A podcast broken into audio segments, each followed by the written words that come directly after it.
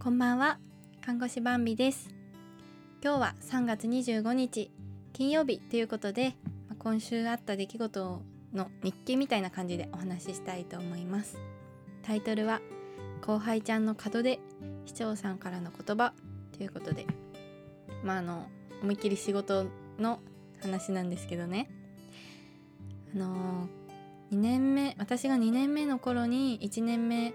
として一緒に働いて、まあ、そこからそれぞれこうちょっとローテーションで違う部署行く時はあったけど大体こう一緒に働いてきた、まあ、私が一番同じ部署に一緒にいる後輩ちゃんがあの4月から別の職場に行くっていうことでこの間仕事最後の日でした。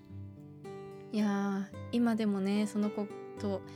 同じ職場じゃなくなったっていうのが信じられないです。まあプライベートで仲良くするとかはあのなかったんですけど、まあ、私は個人的に一緒に仕事するのが大好きですごく尊敬もしていたんです。なぜなら、まあ、私とは全然違うタイプの看護師さんというか看護師さんにもいろいろそれぞれ得意分野がありますよっていうお話も今までにしたこともあるんですけど私はどっちかというとこう患者さんをこう何を思ってるかなっていうのを感じ取ってそれをしてあげたいなっていうのを大切にしてるんですけど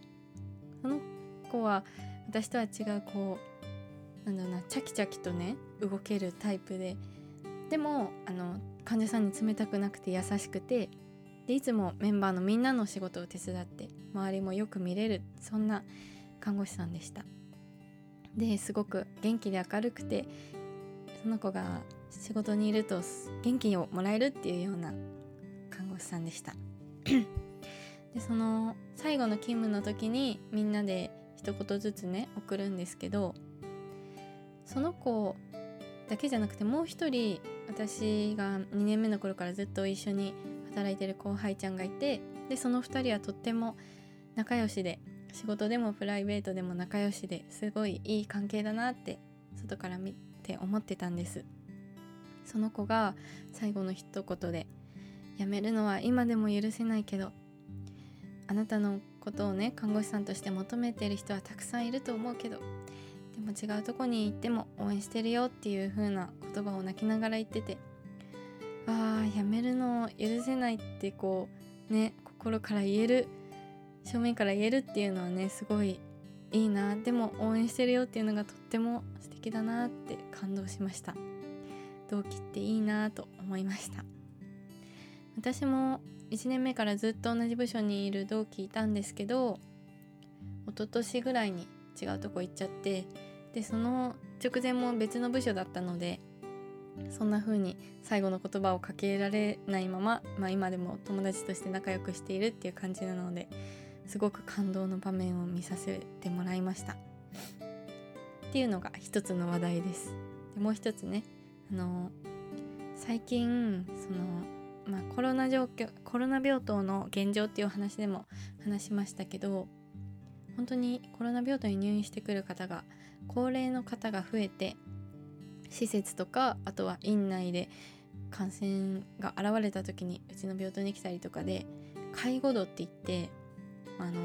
食事もおむつもなんか全てお手伝いしなきゃいけない度が高まってたんですよ。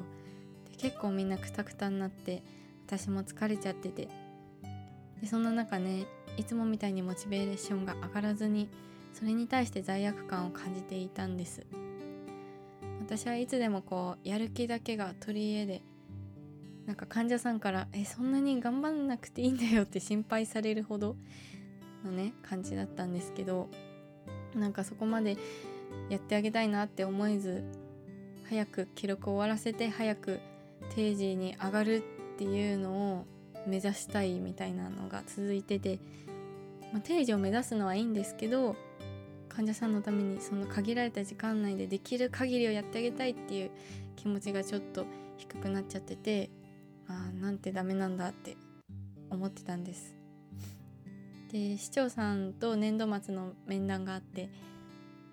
市長さんに何かあるって言われたから私やる気ないように見えますか？って聞いてみたんですけどいやそんな誰かから言われたのそんな気にしなくていいと思うよみたいな言ってくれていや自分でなんかそう思うんですよねって言ったらそういう時は頑張らなくていいんだよ。美味しいもの食べてリフレッシュしてっていう風にね声をかけてくれたんです。それがすごいホッとしてあ私はこの言葉をもらいたかったんだなと思いました。できない時も人間だからあると思うやる気が出ない時もあると思うのでそういう時はこうリラックスして自分の心を大切にしてあげるっていうのも大事だと改めて思いました。そしてそんな言葉をかけてくれる素敵な市長さんだなと思いました。私もそんな先輩になりたいと思います。皆さんもどうでしょうか？年度末忙しくて疲れちゃっているかもしれませんがそんな時は自分の心体を大事にしてあげて元気になるのを一緒に待ちましょう。それでは最後まで聞いてくれてありがとうございました。明日もあなたにとって素敵な一日となりますように。またお父さんに送るラジオでお会いしましょう。おやすみなさい。